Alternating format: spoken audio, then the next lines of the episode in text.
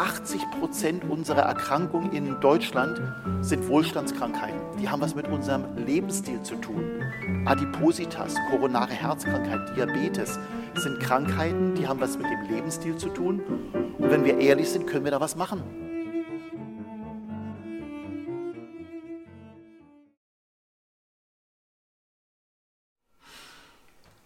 Seit über einem Jahr hält diese Pandemie uns, unser Leben, die Gesellschaft, die Politik, die Schulen, die Kinder, alles im Griff. Was lernen wir aus dieser Zeit? Was lernen wir aus der Pandemie auch für den Umgang mit Viren, mit Gesundheit und Krankheit? Das habe ich Harald Mattes gefragt, Professor, Internist, Leiter des Klinikums Havelhöhe und Professor an der Charité in Berlin und jemand, der wie kaum ein anderer ganz früh schon Erfahrungen im Umgang mit Covid-19 gesammelt hat, eine eigene Station für die Behandlung und Beatmung aufgebaut hat, ein eigenes Testcenter zur Abklärung aufgebaut hat, also praktische Erfahrung, aber eben auch sehr viel theoretische Erfahrung und Erfahrung in der Politikberatung.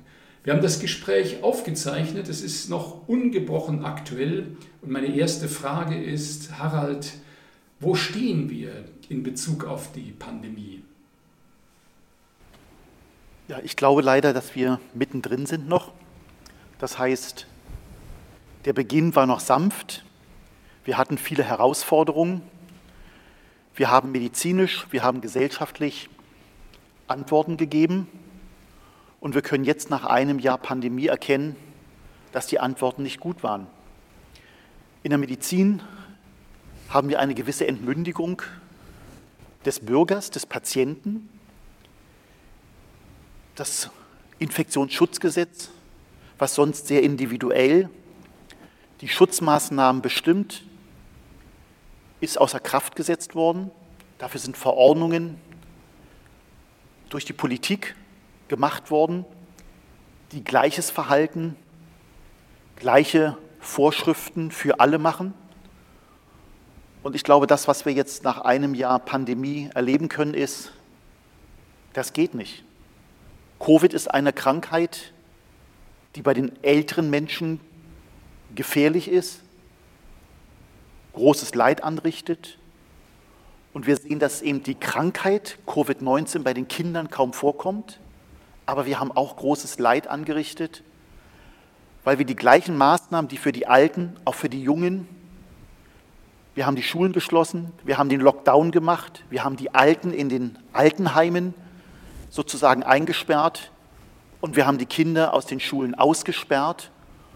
Und daher haben wir eigentlich eine Erkrankung, die danach schreit, angemessene, richtige Antworten zu geben. Und wir können sagen, Bisher ist die gesamte Politik in ihrer Macht mit einer einzigen Strategie gestartet und das ist eigentlich das, was wir in der Medizin bei einer neuen Infektion immer in Zweifel haben, dass wir eine Krankheit ausrotten, sondern eine Krankheit kommt, eine Krankheit entsteht und gerade bei neuen Erkrankungen, wie es SARS-CoV-2 ist, eine Zoonose, wissen wir, die rottet man nicht aus, sondern sie werden sich adaptieren.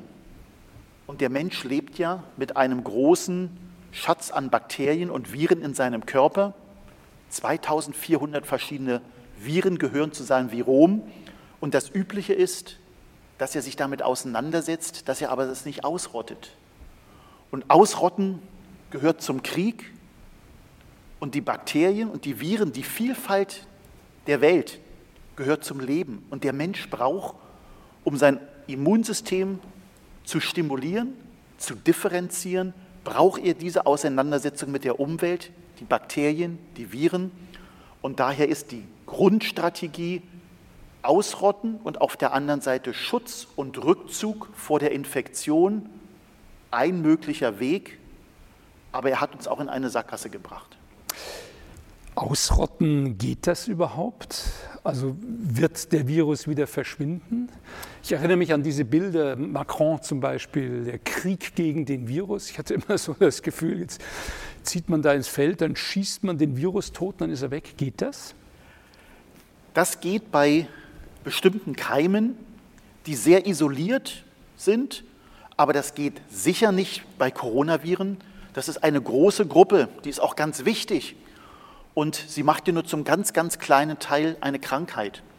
Und gerade wenn man es mit einer sehr starken Familie zu tun hat, die auch eine große Veränderung hat. Und wir erleben jetzt in der Pandemie, wie schon unter der Impfstrategie wir von dem ursprünglichen SARS-CoV-2 jetzt in einzelnen Bereichen 70 Prozent die Mutante B117 haben. Wir wissen, dass die Impfung auf den südafrikanischen Mutationsstamm schon nicht mehr wirkt. Das heißt, es war von vornherein klar, wir können das, was wir auch mit Influenza gemacht haben, wir können eine Impfung schaffen, die Risikopatienten verabreicht einen gewissen Schutz, aber erstens nicht das Virus ausrottet, zweitens keine Sterilität dem Geimpften gibt, sodass sicher die Strategie nach einem Jahr heißen muss, Leben mit dem Virus und die spannende Frage ist, wie kommen wir dahin? Das heißt auch das Bild, wir müssen, wir machen Lockdown, wir fahren alles runter, wir versuchen äh, Abstand zu halten und so weiter, bis wir einen Impfstoff haben und dann werden alle geimpft und danach ist alles wieder gut. Stimmt so nicht? Stimmt so nicht. Weil erstens, auch wenn wir 100 Prozent impfen, ist das SARS-CoV-2 nicht ausgerottet? Sind die Mutationen durch die Impfung sogar angeregt worden, weil eben der ursprüngliche Stamm ja nicht mehr sich so gut vermehren kann, werden wir einen Selektionsdruck hin zu den Mutationen haben und wir werden dann immer mehr Mutationen haben, die auch durch die Impfung nicht mehr beeinflusst werden. Also die Gesamtstrategie ist sehr positivistisch und stimmt mit dem Leben nicht überein, weil wenn wir etwas in den letzten 20, 30 Jahren gelernt hat, war es, wie wichtig das Mikrobiom, wie wichtig das Virom, das heißt das Leben mit den Bakterien und den Viren im menschlichen Körper eigentlich eine Einheit bildet und der essentielle Treiber für die differenzierte Immunität, die der Mensch braucht, uns gibt. Und daher ist es nicht ausrotten, sondern es geht immer um das Miteinander. Und ob ein Virus oder ein Bakterium pathogen oder nicht pathogen ist, hängt weniger von dem Virus ab, als von der Interaktion, die das Virus mit dem Wirtsorganismus macht. Das heißt, wir müssen uns auch an diese neue Gegebenheit anpassen. Das heißt, Entwicklung ist gefragt und nicht eine Strategie, die so nicht aufgehen kann und die sehr einseitig war und wo wir jetzt über die Veränderung gucken müssen, was ist die Alternative zu der jetzigen Strategie. Also wenn ich das richtig verstehe, dann sagst du, irgendwann muss ich lernen, mit diesem Virus zu leben. Also ich, aber auch wir als Menschheit. Wir können also eine Zeit lang sozusagen aus allen Rohren schießen, aber er wird nicht einfach verschwinden. Wie lernen wir mit dem Virus zu leben? Das machen uns ja bei Covid-19 die Kinder vor. Das heißt, der überwiegende Teil der jungen Menschen unter 20 Jahre, auch wenn sie sich infizieren, haben kaum Symptome. Das Immunsystem lernt sofort damit umzugehen und kann locker diese Infektion mit dem Virus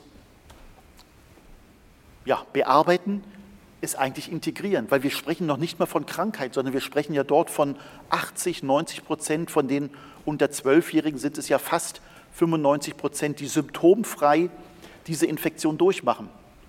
Und das sieht eben ganz anders aus bei den über 90-Jährigen, bei den über 80-Jährigen. Und das Ziel war ja Herdenimmunität. Und Herdenimmunität heißt ja, mein Immunsystem hat gelernt, mit dem Virus umzugehen. Und jetzt sehen wir, dass die deutsche Strategie, die sich am meisten durchgesetzt hat in der westlichen Welt, ist, warten im Lockdown auf die Impfung, dass die älteren Menschen durch die Impfung geschützt werden. Dabei haben wir vergessen, dass wir erstens noch nie so schnell einen Impfstoff geschafft haben. Das ist eigentlich grandios und trotzdem sehen wir jetzt nach einem Jahr, wir sind müde und die Kinder halten es nicht mehr aus und sie müssen auch in die Schule und es muss auch das Leben weitergehen. Also der andere Weg, der in Schweden versucht wurde, dass man gesagt hat, Herdenimmunität kann ich auf zwei Wegen erreichen, durch Impfung oder durch natürliche Infektion.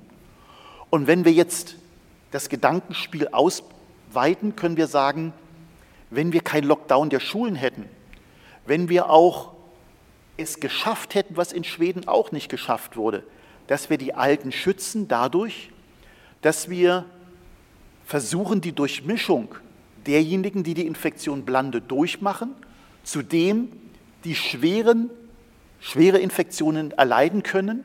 Wenn wir diese beiden Kohorten so weit trennen, dass sie sich nicht infizieren oder dass die Jüngeren die Älteren nicht infizieren. Und wenn wir die Schutzmaßnahmen und wenn wir die Testungen, die wir ja schon seit langem jetzt zur Verfügung hätten, da eingesetzt hätten, wo sie sinnvoll sind. Das heißt, sinnvoll ist es, wenn das Enkelkind die Oma im Pflegeheim besucht. Aber es ist nicht sinnvoll, dass sich die Schüler untereinander alle testen und die Lehrerin, die vielleicht 30, 40 oder 50 Jahre alt ist, größte Angst hat, dass sie sich infiziert. Und wenn sie sich infiziert, ist ihr Risiko, einen schweren Verlauf zu bekommen, gering.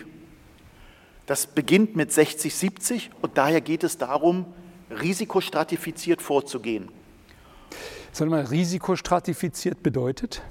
Risikostratifiziert bedeutet, eine Strategie zu wählen, die die unterschiedlichen Risiken berücksichtigt. Also das extrem geringe Risiko eines eines Todes bei Infektion mit Covid-19 für ein Kind und das relativ hohe Risiko. Darf ich, darf ich nachfragen? Du sagst, das geringe Risiko. Weiß man, wie groß es ist für ein Kind? Zehn, also, zwölf Jahre? Wir haben überhaupt zwei Berichte, wo eben zwei Kinder verstorben sind, wo aber die große Frage war, an Covid-19 oder mit Covid-19. Das heißt, wo eine schwere Krankheit vorlag und eine Co-Infektion und man muss eher davon ausgehen, dass es mit, als dass es an Covid-19 war. Und, und nochmal Nachfrage, zwei Berichte von, also sprichst du jetzt deutschlandweit ganz oder Deutschland, wo wir ganz Deutschland. Todesfälle von Kindern, wo eben auch eben Covid-19-Infektion mitbestand. Und dann geht es ja immer um die Frage, hat die Krankheit zum Tode ja, geführt oder war das ein sehr schwer krankes Kind, was zu dem Zeitpunkt, wo es an der schweren Krankheit gestorben ist, auch mit Covid-19 infiziert war. Wenn wir uns das angucken, dann ist das Risiko für ein Kind, für einen Jugendlichen 12, 14 Jahre an der Erkrankung zu sterben unter 1 zu 3 Millionen. Für einen Erwachsenen über 80-Jährigen ist an der Infektion zu sterben durchaus es bei 8 Prozent. 30 bis 40 Prozent der über 80-Jährigen müssen auch in ein Krankenhaus, bedürfen also auch einer vermehrten medizinischen Versorgung. Also wir haben völlig unterschiedliche Risiken für Alte und für Junge. Und deshalb kann man nicht sagen, eine Strategie für alle, sondern alle müssen berücksichtigt werden gemäß ihrer, ihres Risikos und die Strategie sollte sich nach dem Risiko richten. Und daher kann man auch sagen, es gibt die Alternative zur Herdenimmunität durch Impfung, die Herdenimmunität durch natürliche Krankheitsdurchmachen. Und in Schweden haben wir jetzt die Situation, dass wir eben doch gerade, dass die Schulen nicht geschlossen waren, dass wir bei den jungen Menschen viel mehr natürliche Immunität haben. Und wir sehen unser Problem in Deutschland, dass wir mit der Impfung nicht hinterherkommen. Wir impfen zurzeit Lehrer, aber keine über 80-Jährigen, weil wir es von der Organisation nicht hinbekommen, wirklich nach rationalen Gesichtspunkten die Hochrisikogruppen zuerst zu impfen und dann weiterzugehen, bis dahin, dass wir nun auch ja ein extra Salto geschossen haben mit dem AstraZeneca-Impfstoff, dass er eben in Deutschland nicht für die Alten, in England, Schottland, überall auf der Welt wurde er dann auch bei den über 65-Jährigen verimpft, bei uns erstmal nicht. Jetzt haben wir die Situation, dass auf einmal der Impfstoff gerade bei den Jüngeren schwerwiegende Komplikationen macht, Sinusvenenthrombosen, thrombembolische Ereignisse, sodass jetzt das Risiko für eine 20-Jährige an einer Impfkomplikation wie die Sinusvenenthrombose 3 auf 1,6 Millionen nun höher ist als das Risiko an Covid zu sterben. Hm.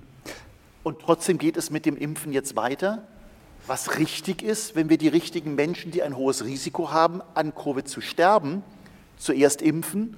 Und wenn wir das alles berücksichtigen, das heißt immer eine Risiko-Nutzen-Bewertung vornehmen, dass wir dann zu einzelnen Entscheidungen kommen muss, die eben Risiko adjustiert, angepasst an das Risiko des Individuums vollzogen werden. Du sagst Risiko-Nutzen-Bewertung und wenn ich dir zuhöre, dann habe ich den Eindruck, ganze Gruppen könnte man da gleich mal rausnehmen, indem man sagt, also etwa Kinder bis 14, 16 Jahre alt haben eigentlich kein nennenswertes Risiko. Äh, vielleicht muss man sogar sagen, wenn man sie alle am Schulgang hindert, einsperrt, daran hindert, mit ihren Freunden sich zu treffen und zu spielen, Freude zu haben, sich in der Natur zu bewegen, was zu lernen und so weiter, dann äh, schadet man ihrer Immunität möglicherweise mehr als äh, bei dem Gegen, also als umgekehrt. Warum haben wir eigentlich so ziemlich als erstes alle Schulen geschlossen? Also ich gehe davon aus, dass die Politiker natürlich das Beste wollen. Und ich unterstelle ihnen auch nicht, dass sie leichtfertig solche schwerwiegenden ähm, Entscheidungen treffen. Aber das, was sehr schnell zu erkennen war, ist, dass es eine Prämisse, Prämisse gab. Dass sie eben das, was wir in Deutschland wie auch in Schweden gesehen haben, dass wir hätten Schutzkleidung, eine gute Strategie für die Älteren als Schutz haben müssen, dass eben die Infektionen nicht in die Altenheime, dass wir dort sozusagen die Ausbreitung der Erkrankung verhindern. Und das war schwierig. Und da man noch nicht wusste, wie hoch jetzt das Risiko ist und auch nicht wusste, wie hoch ist jetzt das Ansteckungsrisiko von jungen Kindern für die Erwachsenen, hat man erstmal das als Schutzmaßnahme gemacht. Was wir aber gesehen haben, ist.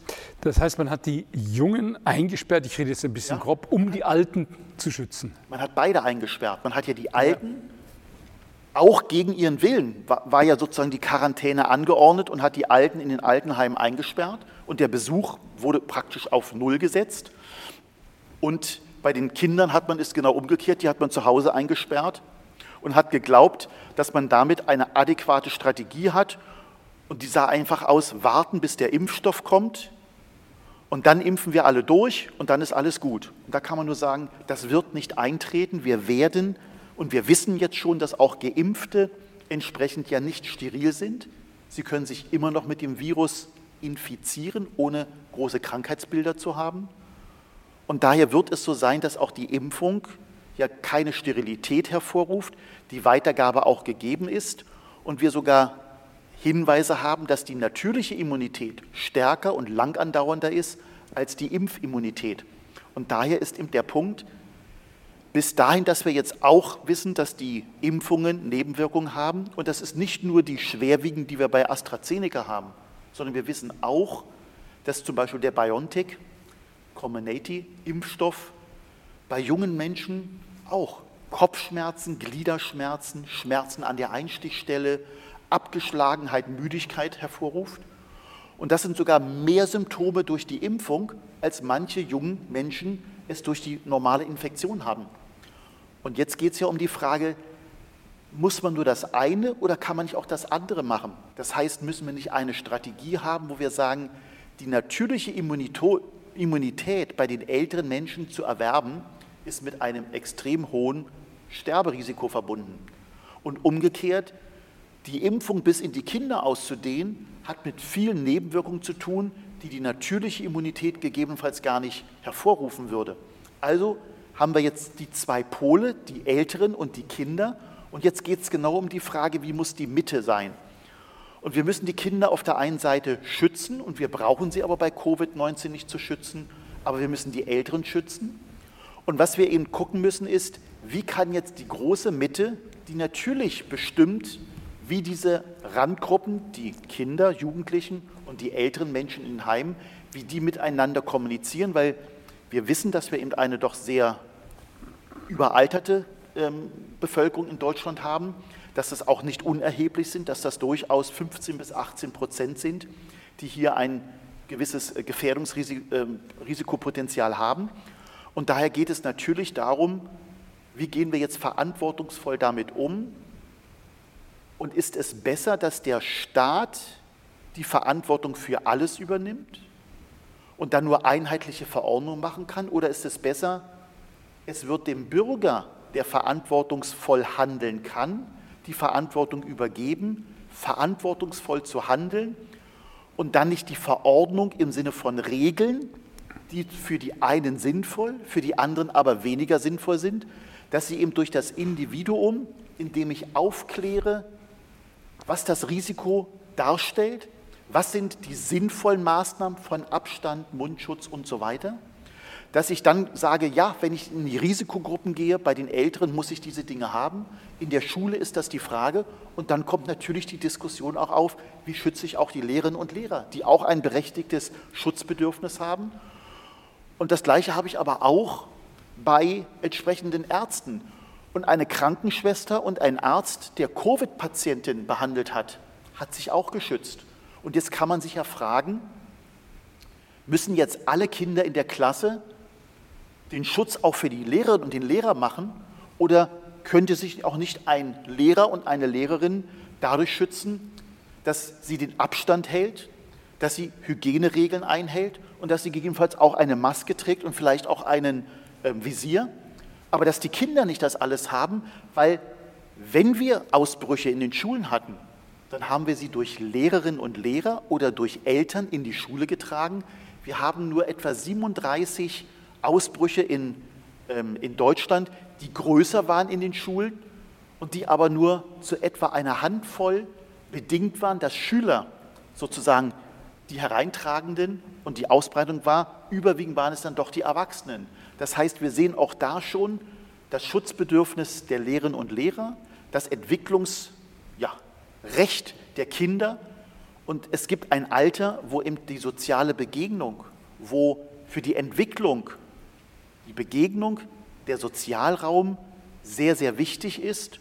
Und daher müssen wir uns auch die Kollateralschäden angucken, die wir zurzeit gesellschaftlich, sozial den Kindern zumuten, um die Älteren zu schützen. Und eigentlich frage ich mich auch, hatte die Politik das Recht, wenn wir eben vor Corona darüber gesprochen haben, dass der Einzelne das Recht hat, sogar über sein Leben zu verfügen der Suizid, der Bilanzsuizid und die Ärzte sogar rechtlich verpflichtet werden sollten, entsprechend hier Möglichkeiten, gesetzlich auch, dass das Individuum einen solchen Bilanzsuizid machen kann, dass das dem Bürger zugetraut wird, dass er da mündig darüber entscheidet, dann ist es schon erstaunlich, dass eben Menschen, die in einem Altenheim sind, eben nicht mehr eigenverantwortlich sagen konnten, möchte ich mich schützen und mich abgrenzen oder möchte ich am Sozialleben teilnehmen. Bis dahin, dass wir eben im Krankenhaus erleben konnten, dass eine der wichtigsten Fragen war für ältere Menschen, wie weit sollen wir mit der Medizin heute gehen? Aber das Problem ist ja immer, also meine Frage ist, geht das denn, dass, dass jeder für sich entscheidet? Denn das Problem ist doch, äh, es geht nicht nur um meine Gesundheit. Also ich schütze mich nicht um meinetwillen, sondern ich schütze etwa, wenn ich eine Maske trage, mehr die anderen als mich selbst. Also wie, müsst, wie könnte man das lösen? Indem genau zwei Menschen sich begegnen und in jeder Begegnung sofort ausgehandelt wird, wie weit bleibe ich auf Abstand, Nehme ich einen Mundschutz oder nicht? Spreche ich ihm entgegen? Esse ich dabei? Welche Risiken akzeptiert auch der andere und welche möchte ich aber auch von dem anderen nicht als Risiko haben? Das heißt, hm. jede Begegnung handelt ja auch immer Distanz und Nähe aus. Wie weit öffne ich mich einem anderen Menschen? Wie weit bleibe ich auf Distanz? Und ich glaube, wenn die Verantwortung und wenn wir aufgeklärt hätten, was sind eigentlich die Hauptrisikodinge, dann sind die Hauptrisikodinge eben gewesen, auch im Krankenhaus. Die wenigsten Krankenschwestern haben sich ja direkt vom Patienten angesteckt, sondern es waren dann Infizierte, die am Frühstückstisch oder wo eben unter Verletzung von Hygieneregeln entsprechend die Infektionen entstanden. Und wir müssen auch sagen, es waren natürlich auch Situationen dabei, die enorm angespannt, sein, angespannt waren, wo wir zu viert, zu sechs mussten Patienten gelagert werden auf dem Bauch, um überhaupt bei einem Lungenversagen therapieren zu können. Also es waren auch körperlich anstrengende und wenn man auch müde ist und viele Schichten hatte und nach der zweiten Welle haben wir viele gesehen, die auch einfach erschöpft waren, dann kommt es natürlich auch mhm. zu Fehlern. Aber das ist genau der Punkt, dass wir eigentlich wissen, wie wir uns schützen können. Und die Frage ist, können wir die Verantwortung nicht dem einzelnen Individuum übertragen?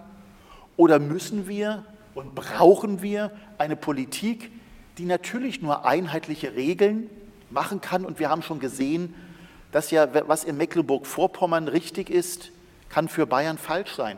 Und so hat jeder Landesfürst und Fürstin eben auch bei den Verhandlungen, bei den sogenannten Kanzlerrunden ja versucht, möglichst das, was für sein Bundesland er als angemessen gesehen hat, durchzubekommen.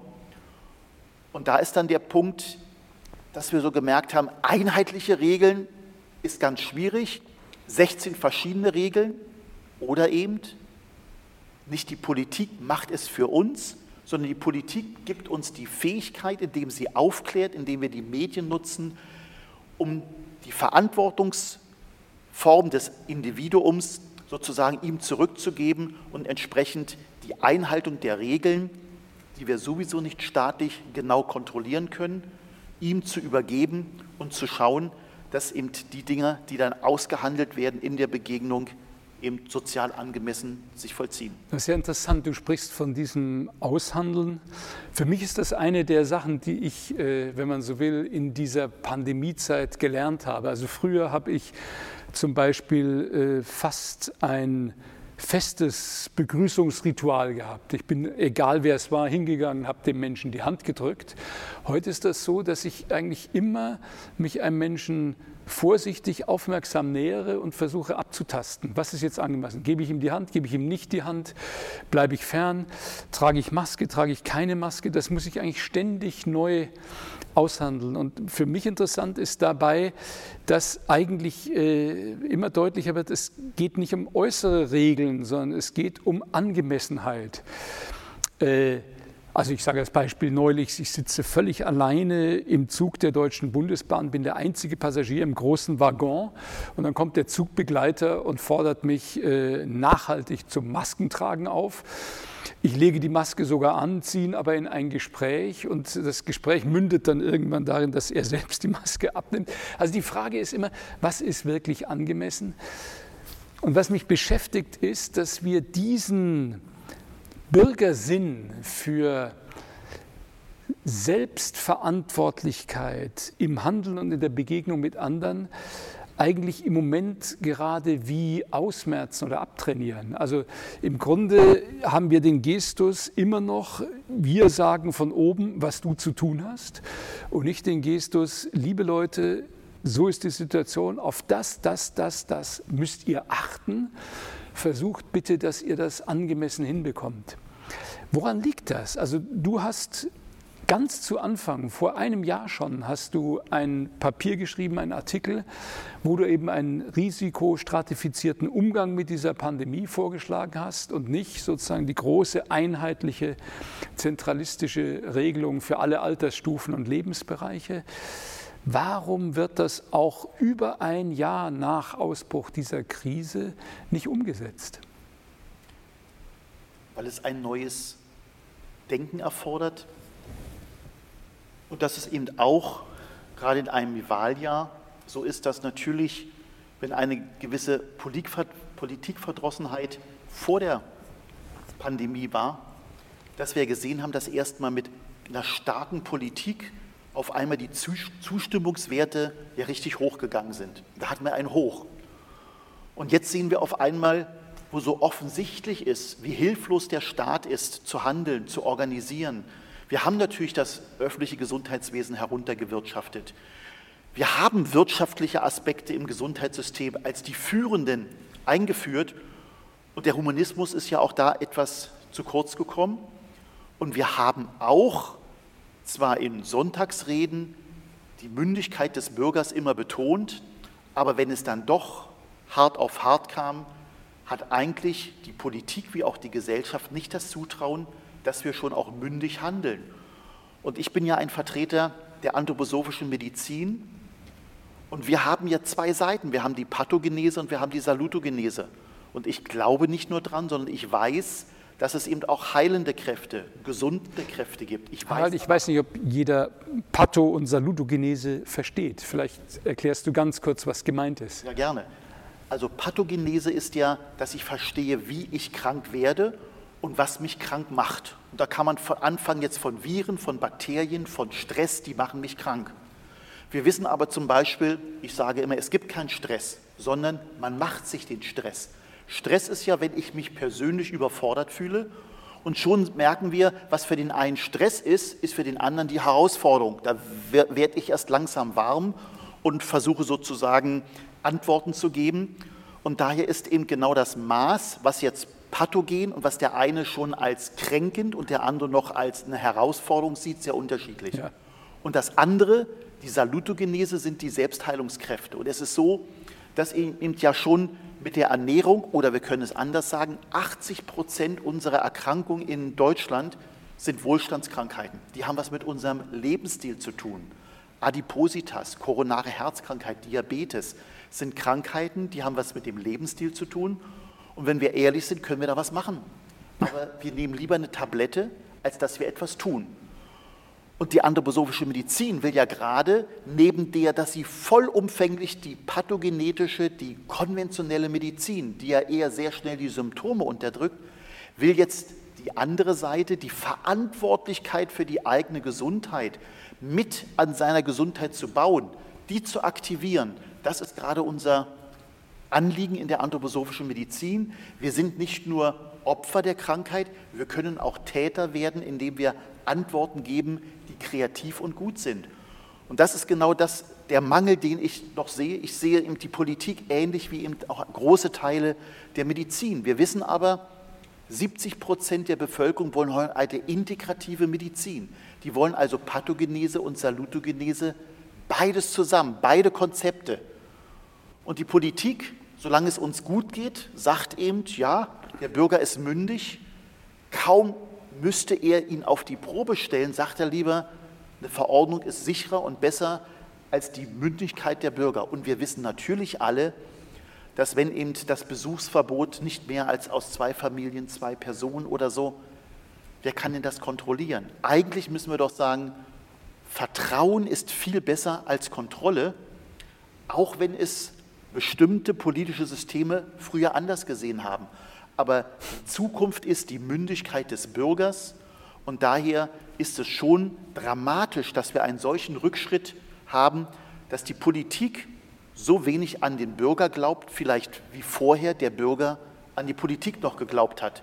Und ich glaube, eine der Lehren, die wir sehen, ist, dass die Politik sich auch überschätzt hat, was sie managen kann oder nicht. Vor 30, 40 Jahren galten wir in Deutschland als die Organisatoren, die Manager.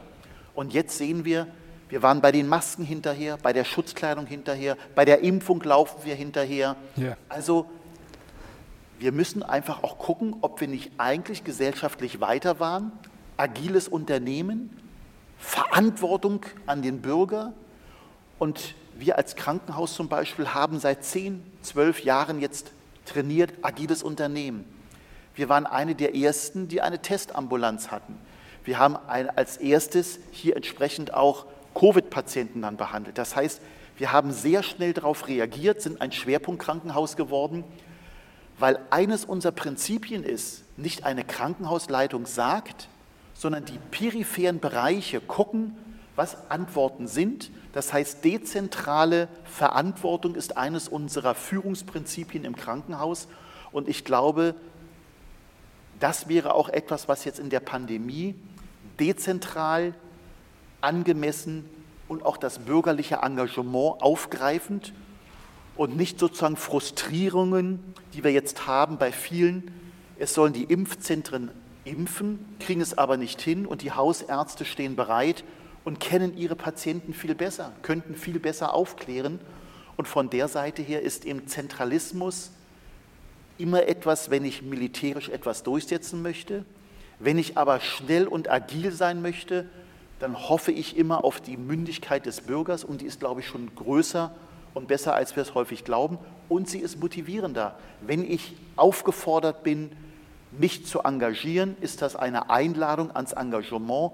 Wenn ich bevormundet werde, frustriert mich das. Und wir erleben die Polarisierung der Gesellschaft in die, die die Regeln einhalten und die, die die sinnentleerten Regeln nicht mehr ertragen können. Und was wir nicht mehr haben, ist der Dialog.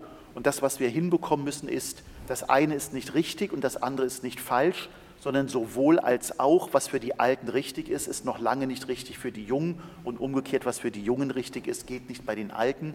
Und diese Angemessenheit im Sozialen haben wir verloren, wir haben uns polarisiert. Es ist viel gestritten worden, aber eigentlich kommen wir nur wieder, wenn wir in ein zu, aufeinander zugehen und in ein Verstehen der gegenseitigen Positionen kommen. Wie kommen wir denn dahin? Hast du Ideen, wie das gehen könnte? Weil im Moment ist es ja tatsächlich so, dass im Grunde wir grob gesprochen zwei Lager haben. Jedenfalls ist das die Darstellung, die man meistens über die Medien bekommt. Ich sage das deswegen relativierend dazu, weil vielleicht sind die, vielleicht denken und argumentieren die Menschen viel differenzierter, als es oft wiedergegeben wird. Aber in der öffentlichen Wahrnehmung gibt es sozusagen die Corona-Leugner, denen darf man eigentlich sowieso nicht zuhören, weil die wollen ja gar nicht zugeben, dass es Corona gibt. Und dann gibt es sozusagen die, die offizielle Strategie. Wie kommen wir raus aus diesem absurden Dualismus? Wie kommen wir hin zu einem wirklichen Gespräch, einem differenzierten Gespräch über angemessene Lösungen für die jeweiligen gesellschaftlichen Bereiche? Also der Feind des Dialoges ist die Angst, die mich klein macht, die mich eng macht, und die mich auf mich selber zurückwirft und ich mich nicht öffnen kann für den anderen. Und ich habe gerade jetzt über die Charité eben ein Forschungsprojekt gemacht zur Befragung der Lehrer. Und das war für mich hochinteressant. Bei den Lehrern gibt es sieben Prozent, die auch sagen, Covid gibt es nicht. Die leugnen das. Also es ist eher eine ganz kleine Gruppe. Hm.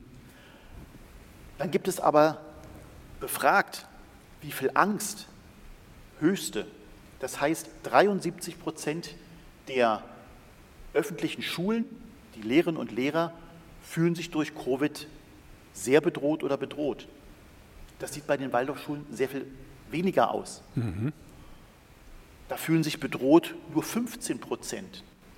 Das heißt, was wir eben erkennen können, ist, Angst wirft mich ja zurück und öffnet mich nicht für den anderen und schon gar nicht für die Sorgen des anderen, sondern ich bin ja um mich selbst so besorgt, dass ich eigentlich eher kleiner und eng werde und ich dann antikommunikativ werde. Das heißt, was wir eben hinbekommen müssen ist, und das hat was mit Aufklärung zu tun, und die ist eigentlich gescheitert in Deutschland, dass wir eine gute Kommunikation hatten. Also die Verordnungen wurden verordnet, aber es wurde nicht darüber kommuniziert. Bis dahin, dass eben auch Verordnungen weitestgehende Reglementierungen hatten, wo eben auch die Frage nach Sinn fast unterbunden wurde, wo auch in den Medien eben die Frage, können wir darüber diskutieren, für wen es sinnvoll ist, für wen wäre es nicht sinnvoll, wie können wir es anwenden oder nicht, wie können wir es individualisieren. Also wir waren vor Corona viel weiter in der Differenzierung von Schulsystem, von Medizin, wer braucht was, was jetzt sozusagen sich polarisiert hat. Und ich glaube aber, und das habe ich auch in der Umfrage gesehen, wenn es um die Frage Impfen geht, ganz wenige Verweigerer bei den öffentlichen Schulen wie bei den Waldorfschulen, sondern eher die angemessene Frage, welches Risiko habe ich, muss ich jetzt schon dran sein, bin ja noch jung, warte ich erstmal die anderen ab, lasse ich andere vor. Also ich habe schon gesehen, dass da 60 bis 70 Prozent sehr angemessene Argumente bringen und sich eben auch Gedanken machen. Und was wir in, in den Medien, aber auch gerade in den Social Media sehen, sind ja immer die Polarisierungen. Und die große Mitte, die da eigentlich diskutieren will, die ist eigentlich auch eher schweigend geworden. Ich glaube, sie denkt nach. Ich glaube, im Privaten wird auch darüber gesprochen. Aber öffentlich zurzeit geht es eher in Schwarz und Weiß. Und wir haben zurzeit nicht die Kultur, in die Begegnung zu gehen, weil auch einer der Faktoren ist die Angst. Und das mache ich auch durchaus den Medien ein wenig zum Vorwurf, dass es völlig unsinnig ist, ein R-Wert, eine Inzidenz, Eine Inzidenz von 50 bei den über 90-Jährigen ist was anderes als eine Inzidenz von 200 bei den Jugendlichen oder Schülern. Das heißt, auch da ist das Maß, alle über einen Kamm zu scheren, eine Inzidenz, ein R-Wert, das hilft uns nicht weiter. Also die Differenzierung und ich würde auch mal sagen, eine Zahl, die ich nicht in ein Verhältnis setze, führt immer nur zu, entweder verstehe ich sie nicht oder sie soll mir Angst machen, aber sie kann nicht interpretiert werden. Zahlen werden erst dann lebendig, wenn ich entsprechend sie in das Verhältnis setze. Und dieses ins Verhältnis setzen, das ist zurzeit nicht das, was gerade gefragt und gehört wird. Ja. Ich würde gerne noch was fragen. Du lehrst ja auch an der Universität hier in der Charité in Berlin. Etwas, was sich sehr stark durchgesetzt hat jetzt während dieser Pandemie, ist, wir müssen auf die Wissenschaft hören.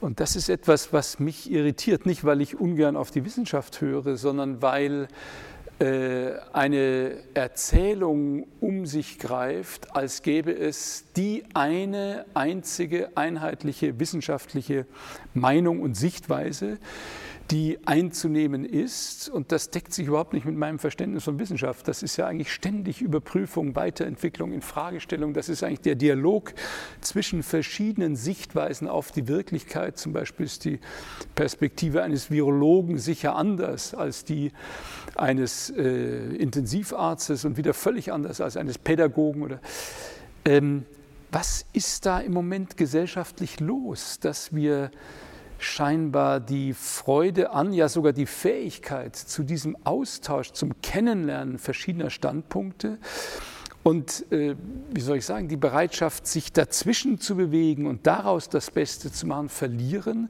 und immer diese einheitliche Ausrichtung nach einer einzigen Sichtweise wollen?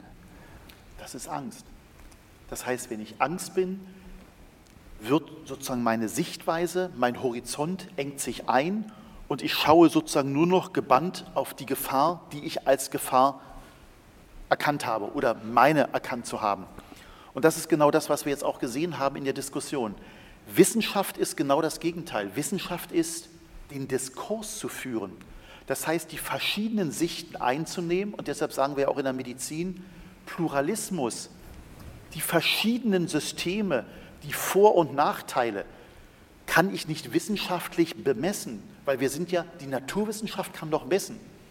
Die Lebenswissenschaften, schon die Biologie hat ganz andere Dinge. Sie muss vergleichen. In der Medizin sind wir eine Handlungswissenschaft.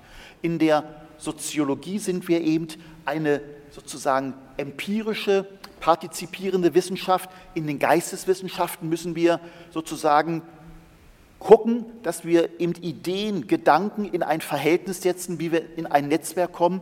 Also die Wissenschaft für sich genommen ist schon so pluralistisch, dass ich aus dem eigenen Gebiet die Methoden gar nicht auf das andere Gebiet ausdehnen kann. Und jetzt wird eben unter der Erstarrung der Angst eine Methode, nämlich des Zählens.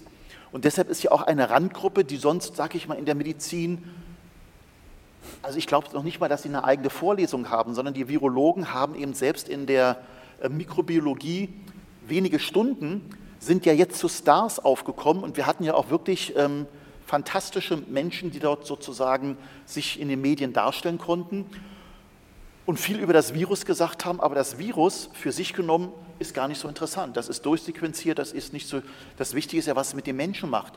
Und das ist für mich schon erstaunlich, dass wir in jeder Mediensendung entsprechend Virologen, Epidemiologen hatten. Ich habe keine Soziologen, ich habe keine Pädagogen, ich habe noch nicht mal Kinderärzte gehört, was das alles jetzt dort macht.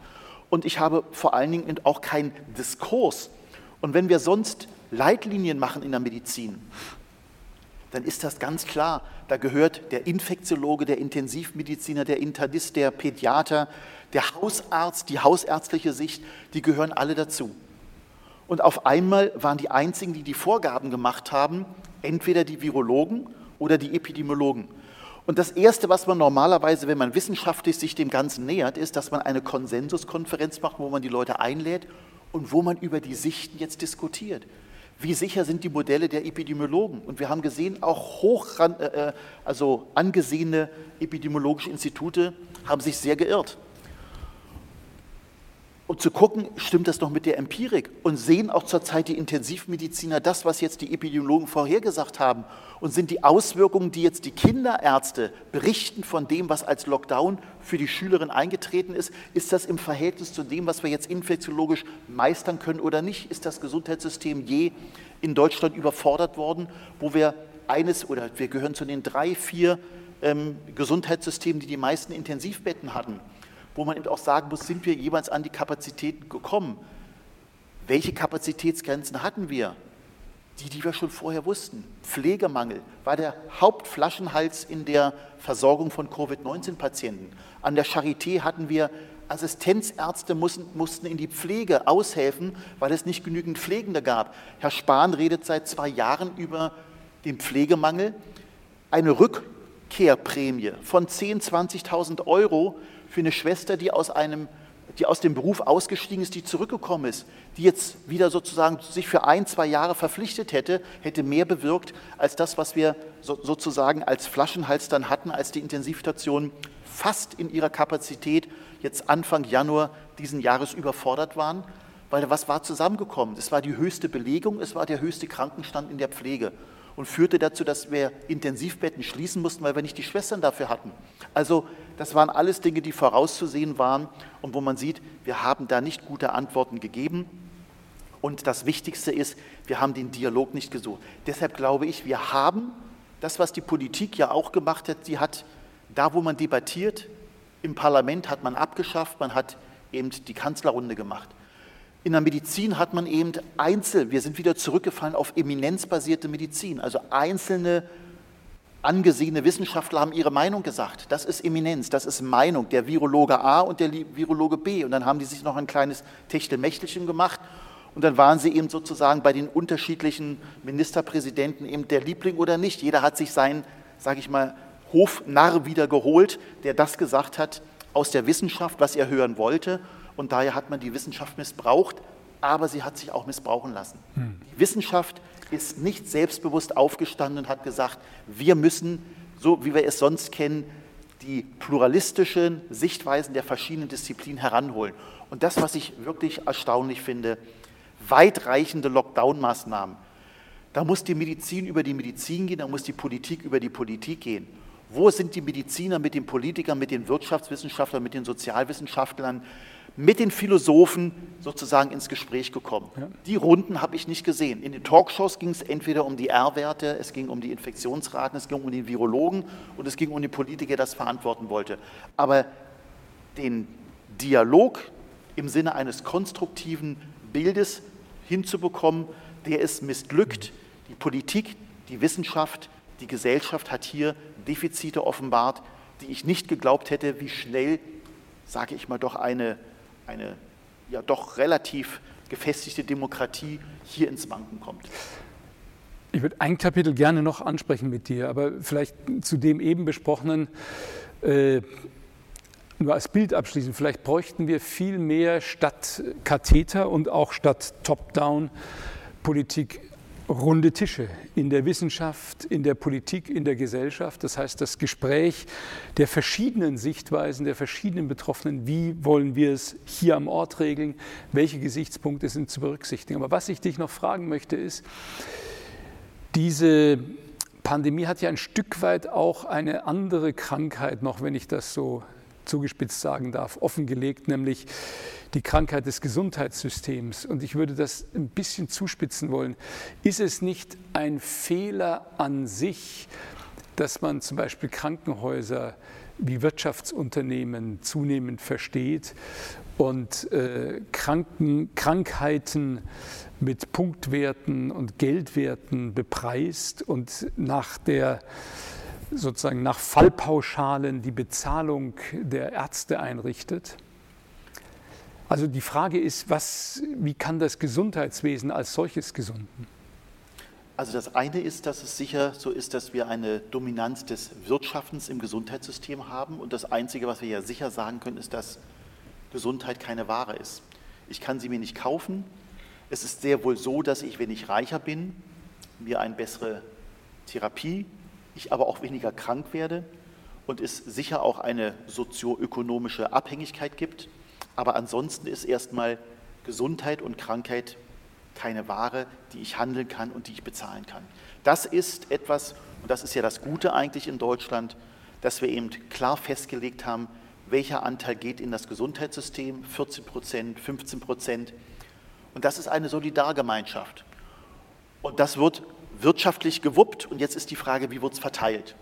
Und da merken wir eben, dass wir eben zwischen denen, dass wir private Anbieter haben, dass wir aber auch gerade die Pharmaindustrie haben, die, die eben mit ähm, ja, ihren Medikamenten Geld verdienen kann, wo man sich fragen kann, ist eben ein Arzneimittel wirklich, hat es einen Warenwert? Wir wissen, dass die Entwicklung heute extrem viel Geld kostet, die wir aber auch in den letzten Jahren teuer bezahlt haben, mit den sehr viel teuren Medikamenten, die zum Teil von ihrem Nutzen fraglich sind oder zu dem, was sie eben kosten, mit anderen Maßnahmen gegebenenfalls besser hätten bewältigt werden können, sodass wir eine Ökonomisierung der Medizin haben, was aber gar nicht so das Hauptproblem ist, sondern das Hauptproblem ist eben eine Einseitigkeit des pathogenetischen Mechanismus, eben wir leben davon und wir werden ja bezahlt davon, dass wir möglichst viele Krankheiten symptomatisch therapieren.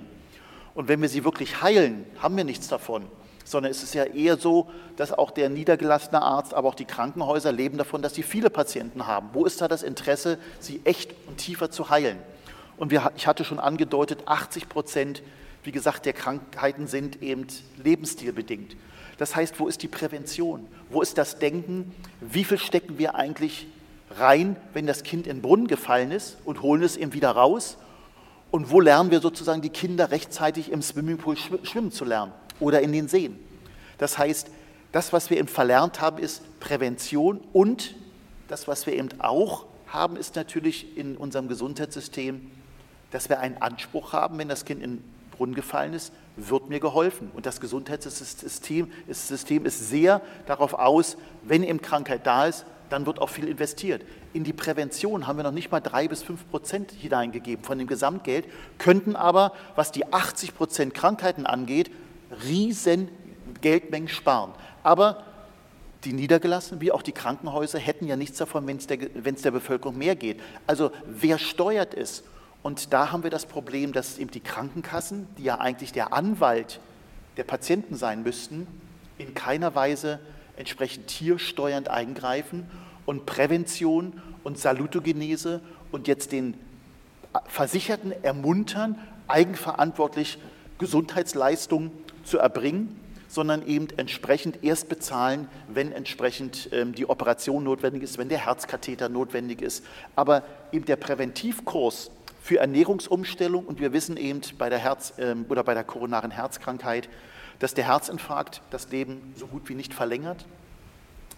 Er macht die Symptome im akuten Stadium. Wir haben etwa nur 10, 15 Prozent der Herzkatheter sind im akuten Herzinfarkt. Viele werden eben sozusagen gemacht, um die Engen wieder zu erweitern, wo wir aber auch Studien haben, dass wir in Deutschland im Weltmeister sind für Herzkatheter. Es gibt kein Land der Welt, was so viele Herzkatheter macht und wo wir trotzdem nicht länger leben. Und wenn wir das gleiche Geld nehmen würden in Präventionsgruppen, wo entsprechend Herr Orne schon vor 20 Jahren gezeigt hat, mit etwas Stressreduktion, mit Meditation, mit Bewegungssport, mit Essensumstellung und eben zu gucken, wie ich einen Rhythmus in mein Leben bekomme mit Yoga und anderen Dingen, dann kann ich viel mehr erreichen. Es ist viel ähm, sozusagen ähm, vorsorglicher und daher merken wir eben, dass die Interessensgebiete ähm, sehr unterschiedlich sind. Und das, was wir jetzt auch in der Covid-Pandemie sehen konnten, dass eben die Selbstverwaltung, die ja sehr wohl ihre Schwierigkeiten hatten, hat, selber die Geldverteilung gut vorzunehmen, dass sie noch mehr entmündigt wurde und nun das ganze System von oben dirigistisch eben ähm, in den Verteilungs- und den Maßnahmen eben ähm, eingegriffen wurde. Und daher ähm, haben wir eben eher einen Rückschritt, als dass wir die richtigen Antworten, die uns auch aus der Pandemie heraushelfen könnten, ähm, dass wir die gefunden haben. Und ich glaube, dass wir eben doch jetzt ähm, nach einem Jahr Pandemie proaktiv über andere Strategien sprechen müssen, wie wir eben doch den Bürger ermächtigen, wie eben die Verantwortung heruntergegeben wird und wie die Politik sich in ihrer Obrigkeit weiter wieder zurückzieht, das Parlament wieder diskutiert, die Leitlinien in der Medizin wieder ein Konzept entwickeln und wo das, was eben Wissenschaft wirklich ist, nämlich der Diskurs, dass der stattfinden muss, dass der jetzt endlich wieder stattfinden sollte und nicht unterbunden wird ähm, im Sinne, dass wir angstbesetzt weiter zu Handlungen ja, ähm, uns genötigt sehen, die uns eigentlich nicht würdig sind. Also wenn ich dich, Harald, äh, bitten würde, drei Dinge zu sagen, wo du dir wünschst, dass es nach dieser Pandemie anders weitergeht als bisher, wo wir die Pandemie vielleicht auch als Chance nutzen, grundlegend umzusteuern. Welches wären aus deiner Sicht die drei wichtigsten Dinge? Die wichtigsten Dinge sind, dass wir das, was wir wissen, auch so antizipieren, dass wir zu Handelnden werden. Wir wissen von der ökologischen Krise der Erde und wissen, dass wir da handeln müssen und tun aber nichts. Das wussten wir auch schon, dass die Pandemie kommen wird. Das war schon vor zehn Jahren selbst im Bundestag diskutiert worden. Und dass wir eben nicht immer warten, bis es fällt, sondern dass wir aufwachen, richtige Antworten zu geben, also Prävention zu betreiben. Und ich glaube, dass wir nur aus der Krise kommen, wenn wir zu Handeln wieder werden. Das heißt, wenn wir als Bürger uns erstarken, dass wir eine Zivilgesellschaft aufbauen, weil ich glaube, die Zivilgesellschaft muss jetzt erstarken. Die Politik führt nicht zu der großen Wende, sondern sie hat ja eher auf alte Mechanismen zurückgegriffen, sondern ich glaube, eine Antwort wäre, die ich mir wünschen würde von der Gesellschaft, dass wir zivilgesellschaftlich aufwachen, dass wir die Diversität wieder leben, dass wir die Vielheit leben und dass wir dort in den Diskurs einsteigen, dass die Polarisierung und die Popularisierung aufhört und dass es die Aufforderung ist, die die Covid-Krankheit uns gegeben hat, die Mitte zu finden in der Begegnung von Herz-Kreislauf und Atmung, dass da sozusagen die Mitte, die Begegnung und die Herzenswärme etwas ist, die uns jetzt fehlt. Es ist kalt geworden und das ist etwas, was ich mir hoffe, dass vielleicht die Mitte, die jetzt so schweigt, wo man nicht weiß, was sie genau ähm, so sagt, dass die jetzt wieder erstarkt und in eine, ja, in eine Begegnung, in eine Kultur kommt, die eben auch nicht unterdrückt ist, wo wir ja das ganze Geistesleben zurzeit haben, sondern die jetzt erstarkt ähm, aus dieser Krise hervorgeht. Ein starker Appell, von dem ich hoffe, dass er gehört wird und Früchte trägt. Harald, ganz herzlichen Dank für dieses Gespräch. Vielen Dank, Gerald.